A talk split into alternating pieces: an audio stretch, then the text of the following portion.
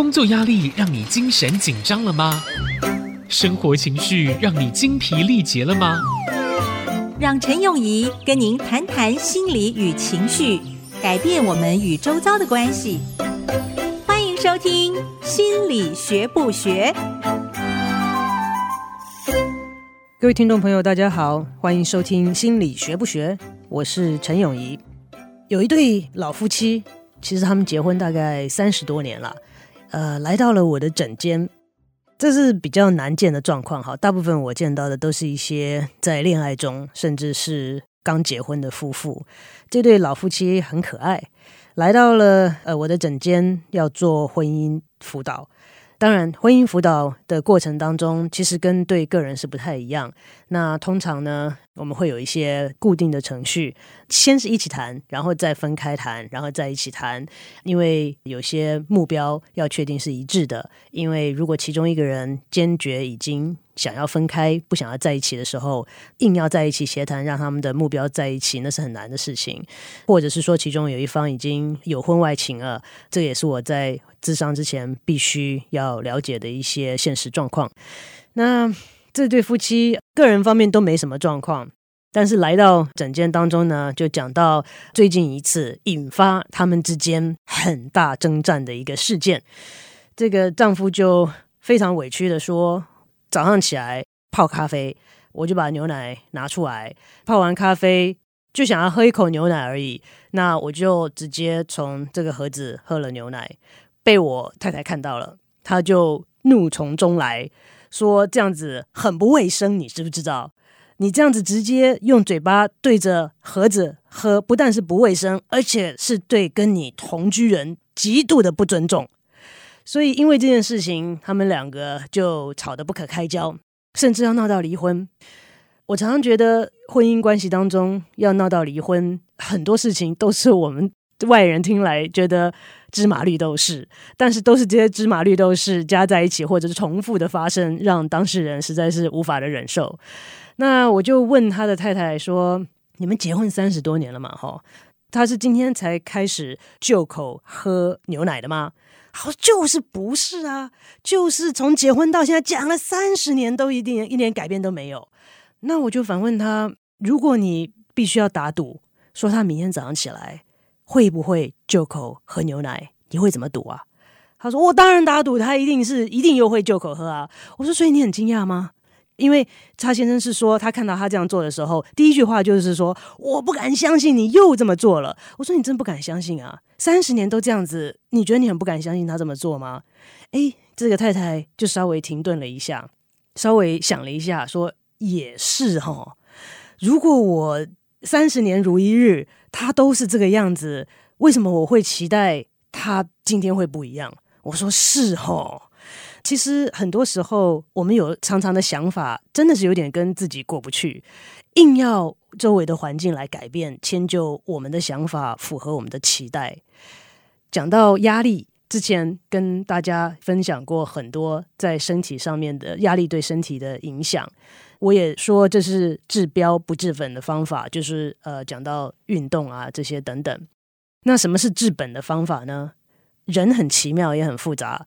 同样一件事情，可以用不同的角度去看它，去形容它，去了解它，去体会它。所以，我们可以尝试的一种挑战，是在看相同事件的时候，可以尝试用不同的角度去诠释这个事件，就把它当成一个练习吧。其实，你用不同的角度去诠释它，并不代表你是同意它，或者是你认定这个诠释的方式是正确的。就拿这个太太来说。他先生就口喝牛奶是个独立客观的事件，你怎么去诠释他？这个太太在大怒之下会认为很多东西哦，你可以猜想他的想法有哪些吗？你对我不尊重，我跟你讲了多少次，你是听不懂还是学不会？你是跟我过不去吗？这些可能都是他的想法，但是有没有可能，我们以他来做练习，有没有？方式可以让你用不同的角度来诠释这个客观的事件。这位先生拿起了牛奶盒，就直接对嘴喝了。另外一种解释的方式是什么呢？你可以想到哪些吗？有没有可能他觉得他跟你很自在？他不是在每个人面前都可以这样诶，他跟你觉得很自在、很亲密，所以他觉得很放松，在你面前，他觉得想做什么都可以。所以这可能是一个信赖的表征。那还有另外一些解释的角度吗？那我们练习一下，还有什么其他的可能性？不要忘喽，原来这位太太的想法是你就是讲不听、不尊重我。跟我过不去，这是他的想法。那我们要想说，有什么其他的解释方式吗？他不是要跟你过不去，他不是讲不听。那除了这些是他信赖你的表示之外，还有什么可能性呢？随便想吧。有没有可能他就是只是没想那么多，当下找不到杯子？或者，如果我们今天假设这个先生是一个环保人士，环保对他来讲。是在价值观里面排名很前面的一个很重要的价值观。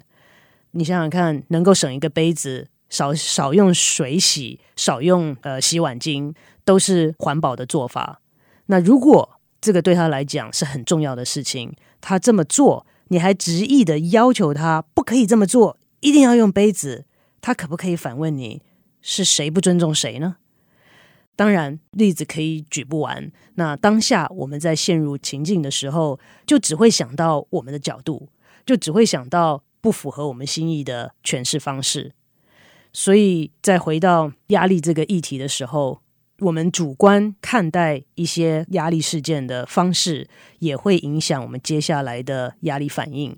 这个是，嗯，要管理压力来讲，应该是一个比较治本的方式。因为之前讲到生理反应、运动这些，是在压力已经产生了之后，我们希望能够减缓它对我们生理的影响。那在诠释压力事件的角度上来讲，我们有这个机会让一个事件在一开始的时候就不是这么大的压力事件，是由我们的认知、由我们的心理的方向来看。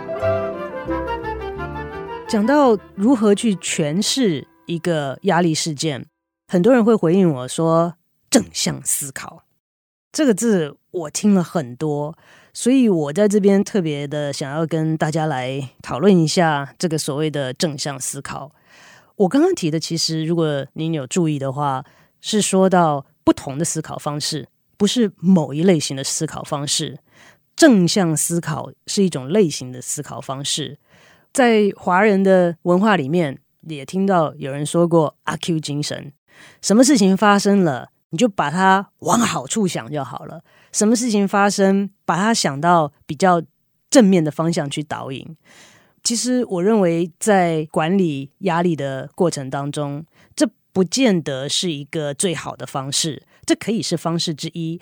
但是，因为现在太多的人提倡正向思考，顾名思义，是什么事情都要往好的地方想。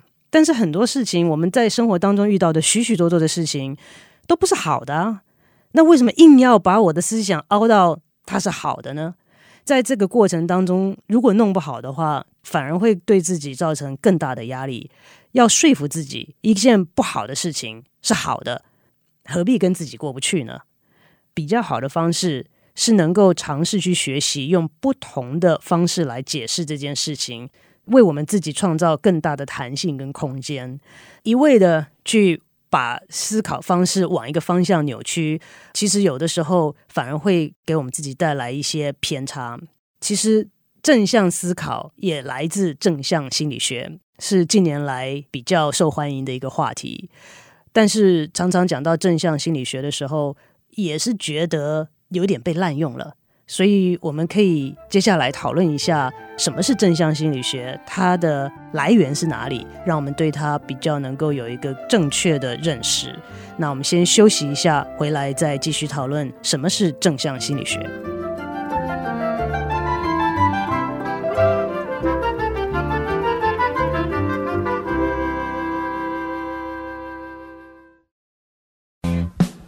欢迎回到心理学不学，我是陈永仪。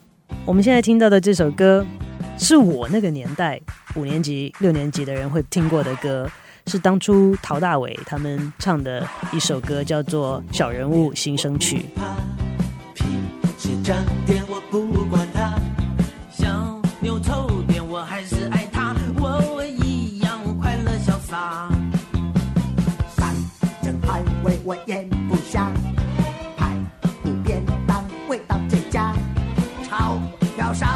我少点花。哦，谁说有钱就是老大？你有注意到他的歌词吗？衣服破点我不怕，皮鞋脏点不管它，小妞丑点我还是爱她。这个是不是正向思考啊？之前我们提到正向思考、正向心理学，把它区别于用不同的方式来思考客观的事件。正向是某一种思考的方式。当然啦、啊，这有点像先前提到的阿 Q 精神。什么样的事件我们都可以讲啊！我现在越来越发现，同样的事情，你去问不同的意见，都可以有个说法。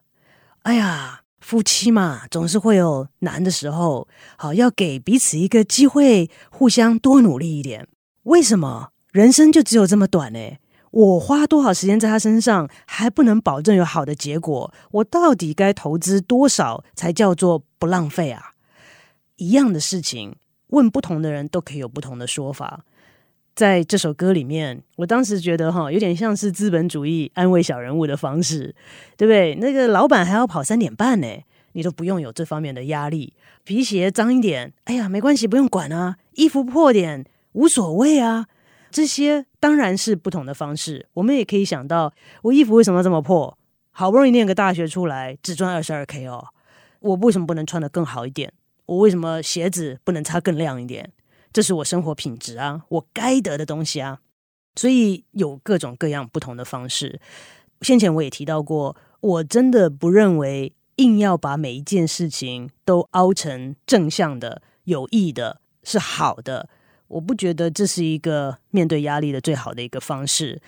正向思考来自正向心理学。那现在大家都说要正向、正向、正向情绪、正向思考，嗯。人生本来就不是一个单一层面，不管是正向、负向的，都有它存在的必要性。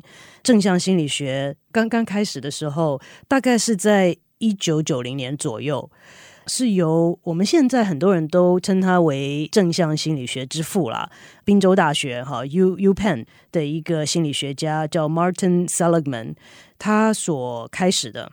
但是，就像很多科学上面的突破，常常也是因为好奇心，也是一些意外，也要有一些创意，才能够水到渠成的，嗯，有这些发现。那 Martin Seligman 当初啊，他是在研究一个主题，叫做 Learned Helplessness，那中文我们翻成习得性失助。意思就是学习来的失助感啊，就是无助感啊。其实讲的比较白话，我比较喜欢哈，叫做学习来的无助感，不是天生的，是后天学来的。当初在做这个实验的时候，是在一九六零、一九七零年代左右。那他是用狗来做这个实验。那我稍微的说明一下这个实验。因为很多人其实到后来就把它简化的来讲，其实他当初做的实验是还蛮完整，有一点点的复杂性。他当初把狗啊分成了三组，第一组就是控制组，控制组的狗他就把它关在笼子里面，时候时间到了就把它放出来。第二组跟第三组呢，实验组的狗他们是绑在一起的。差别在于，第二组的狗在随机被电击的时候，它会学习到笼子里面有一个钮，它按了这个钮的时候，电击就会停止。可是第三组的狗没有这个钮可以按，所以对它来讲，电击的发生跟电击的停止都是随机的，不在它的控制之内。做了一段时间这样的训练之后，他就把这三组的狗就搬到了另外一个地方。那这个地方呢，是也可以接受电击的。但是有一个栏杆在他们的周围，那狗是可以很轻易的跳过这个栏杆逃避电击的。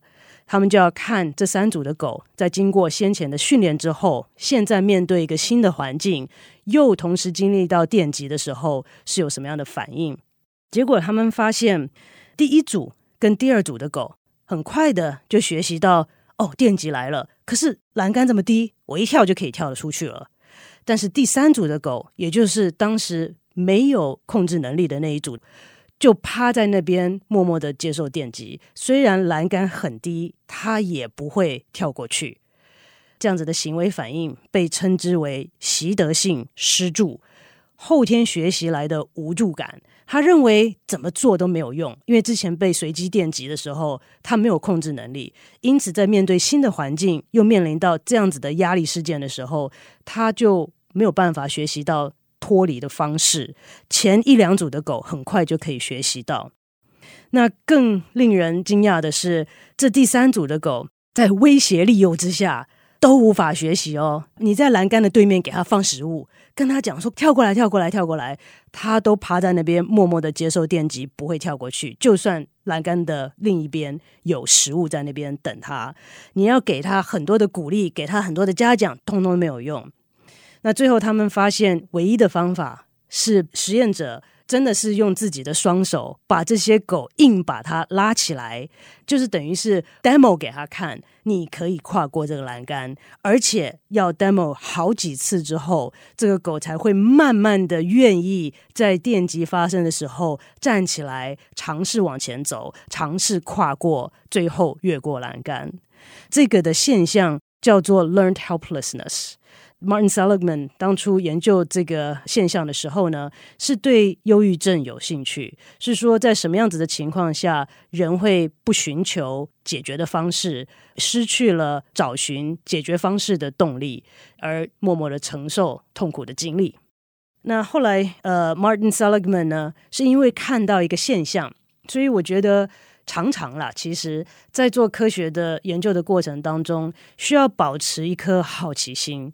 然后能够看到你所研究的现象，有的时候会走向一条不一样的路。他那个时候就发现到一个呃现象，就是有些狗虽然被放在第三组，最后学习的比其他第三组的狗来得快。他就不禁想到这些个人的差异，为什么都被放在同样的情况之下，大部分的狗到最后都会瘫在那边默默接受。但是总有些例外嘛，不是百分百。这些例外让他觉得很好奇，让他想到说，在人的生活当中，不只是一些负面的东西，有一些属于人的或者是动物吧，为了生存下去，不管是与生俱来还是后天所得到的一些韧性，让他在很艰巨的环境之中，还是可以不断的努力，不断的向前。他就被这样子的一个现象所吸引，因而转向去研究。正向的东西，那那个时代刚刚讲到过，是说他这个实验是从一九六零、一九七零年年代开始，正向心理学是到一九九零年的时候开始发展。这个过程当中，心理学一百多年的历史以来，长久以来从弗洛伊德开始，都强调人性的黑暗啊，人的无意识啦，呃，内心的挣扎啦，这些都是比较强调人性本恶。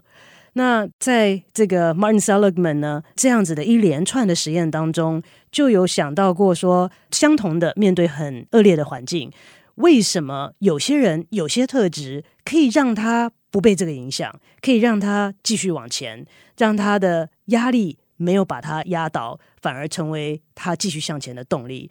从这个时候开始，心理学慢慢的转向，慢慢的有一些改变，让我们去更注意到。